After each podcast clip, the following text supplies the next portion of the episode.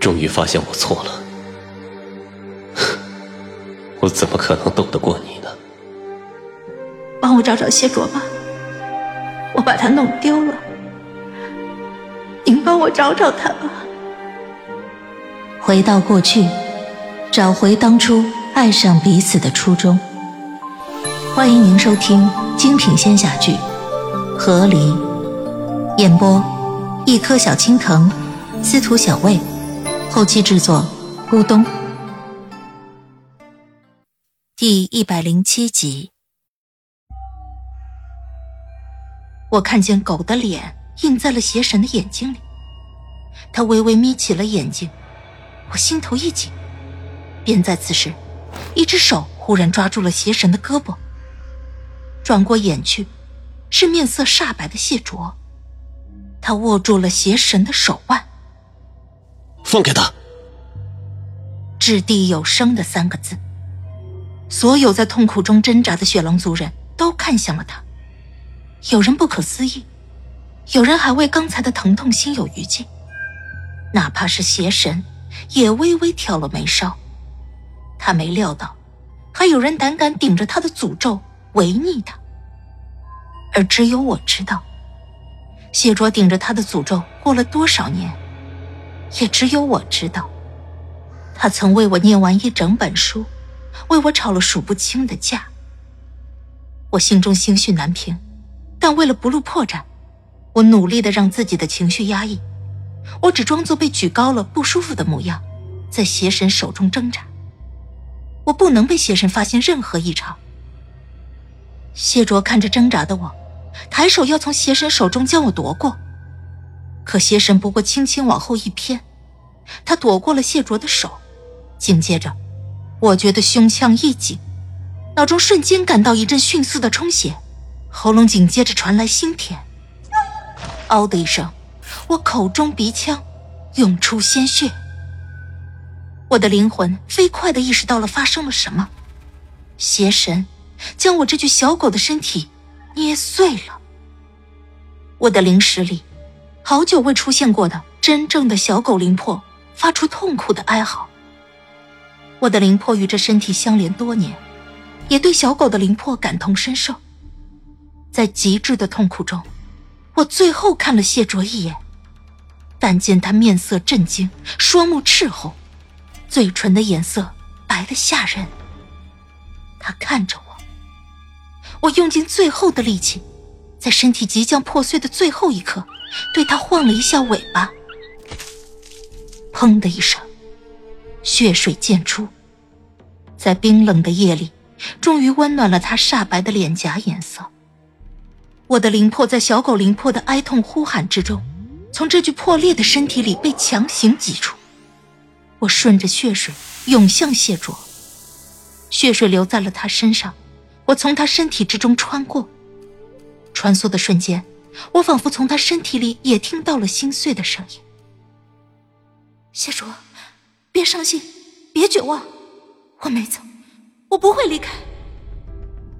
我灵魄的意识却难以继续支撑，在这具身体里待得太久。突然的破碎，让我的灵魄也深受重创。我只得落在了谢卓的身后，渐渐陷入昏沉的黑暗之中。当我彻底失去意识之前，我唯一感到庆幸的是，邪神似乎并没有发现我的存在。只是谢卓，一天之内经历了这么多的谢卓，他该要怎么面对接下来的一切？我猜不到。我无法抗拒的被黑暗拉拽着，在里面沉沦。我仿佛进入了梦境，却又仿佛不是在梦境里面。灵魄的意识远比肉身做梦要离奇许多。我仿佛听到了许多呼喊，又仿佛看到了传说中的极乐。我意识到，我的灵魄似乎来到了崩溃的边缘，但丝毫没有肉身的疼痛。甚至我知道。若我放弃我拽着的某个不肯舍弃的情绪，我会瞬时得到解脱。放弃，或许真的会比继续下去轻松很多。但我总难放弃，这或许又是传说中被称之为执念和羁绊的东西。我在混沌中游走，说不清多少时间，不知挣扎了多久。我甚至忘了我拽着的是什么，但我就是只对着自己不停的说着：“别放弃，抓住他。”终于，混沌消散，光影剥离，我作为灵魄，再一次苏醒了过来。我没有手，但我在清醒的这一刻，我瞬间便回忆起了我抓着的是什么，是谢卓。我以灵魄的形态，一直挂在谢卓的耳后。我一直紧紧抓住的是他头顶上毛茸茸的耳朵。他没有感受到我的存在，或许一直习惯了我的存在。此时，谢卓正在路上走着，一步一颠。我跟随着他的步伐起起伏伏。本来苏醒的喜悦，在这一刻带上的一点哭笑不得。谢卓，你看，我哪怕在昏睡，我也没有离开你，只是不知道这些年，你耳朵痒不痒？我松开了谢卓的耳朵，飘到了空中，但意外的是，谢卓却忽然停住了脚步，他耳朵动了动，忽然抬头往空中张望了一下。我一愣，看着他，他当然看不见我。只是无意识的抬手碰了一下耳朵，随即继续迈步向前了。灵魄、邪神都感受不到，他应该也是感受不到的吧？我继续跟上前去。久违的，我作为一个灵魄飘在谢卓的身边。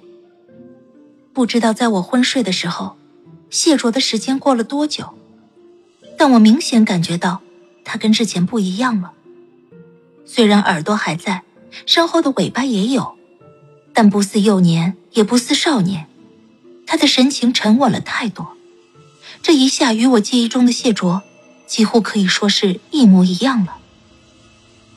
我随着他，一直走到了冰湖上，直到他停在冰湖边的那一刻，我才知道，刚才我们经过的那个地方，原来真的是雪狼族的聚居地。为了确认。我又飘回去看了一眼，冰雪森林还是冰雪森林，雪还是依旧纯白无瑕，只是雪狼族聚居地中，帐篷少了许多。这是与我第一次来时见到的场景全然不一样了，再也无人在帐篷外教导小孩，也没有忙碌的大人们。以前，哪怕他们要每天去给谢卓供奉魂力。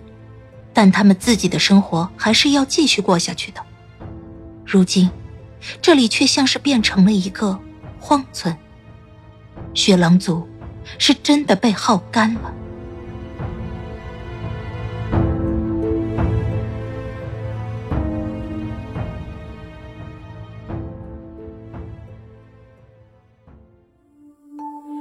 亲爱的听众朋友，本集已播讲完毕，感谢您的收听。